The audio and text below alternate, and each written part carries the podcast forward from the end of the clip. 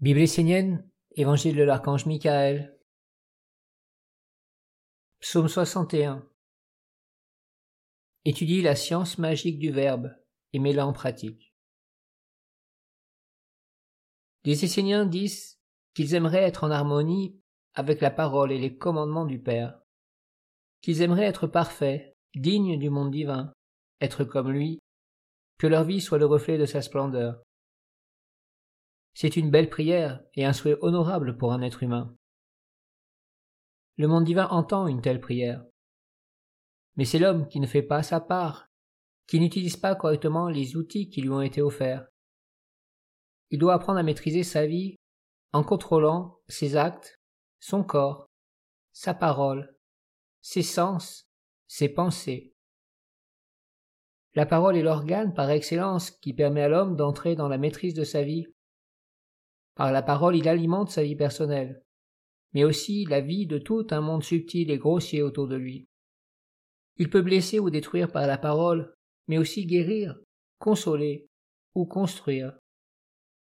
La parole est l'épée du Père, qui sort de la bouche de l'homme et fait apparaître ce qui est caché en lui, ce qu'il est, et aussi le chemin qu'il prend, avec qui il s'associe. Si le Père et la Mère vivent en l'homme, cela se voit à travers sa parole et à travers l'âme qui porte la parole.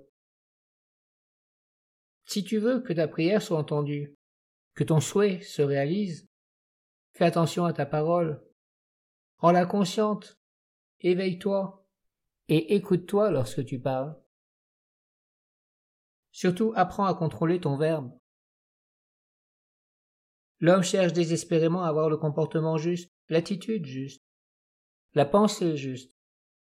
Mais l'essentiel, pour parvenir au but, est de faire vivre le monde divin en lui par le moyen de la parole consciente, devenue vivante, sensible, agissante, créatrice.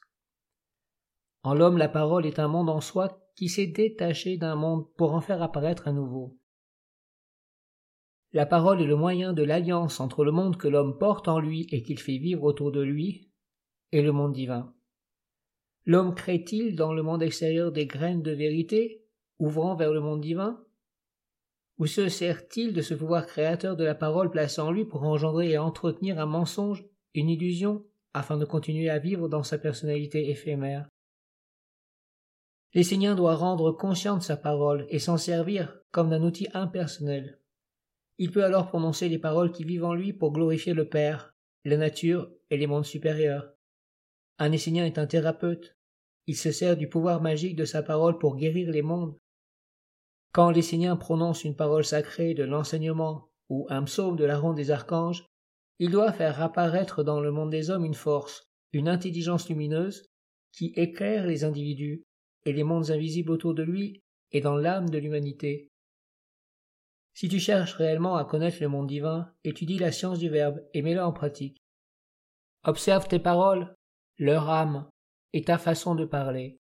Comprends ce que tu dis et sache dans quel monde tu te tiens et ce que tu alimentes par tes paroles. Ainsi tu connaîtras ce qui vit en toi et avec qui et quoi tu es associé. Ta parole est la manifestation d'un monde invisible qui t'habite et se manifeste à travers toi.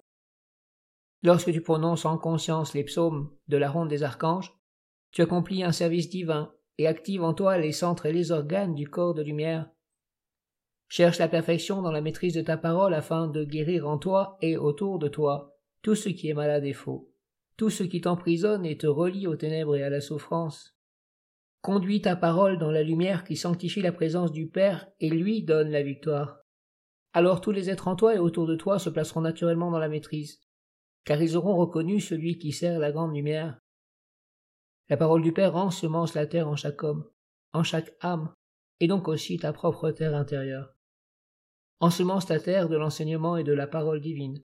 Ils te permettront de toujours avoir sur les lèvres le mot juste équilibrant tous les mots et tous les mondes. Dans ta parole soit le juste équilibre des mondes. Il ne t'est pas interdit de trancher lorsque cela n'est pas juste. Mais ce qui est certain, c'est que le monde du Père est juste, et qu'il faut toujours agir en conformité avec lui et pour lui.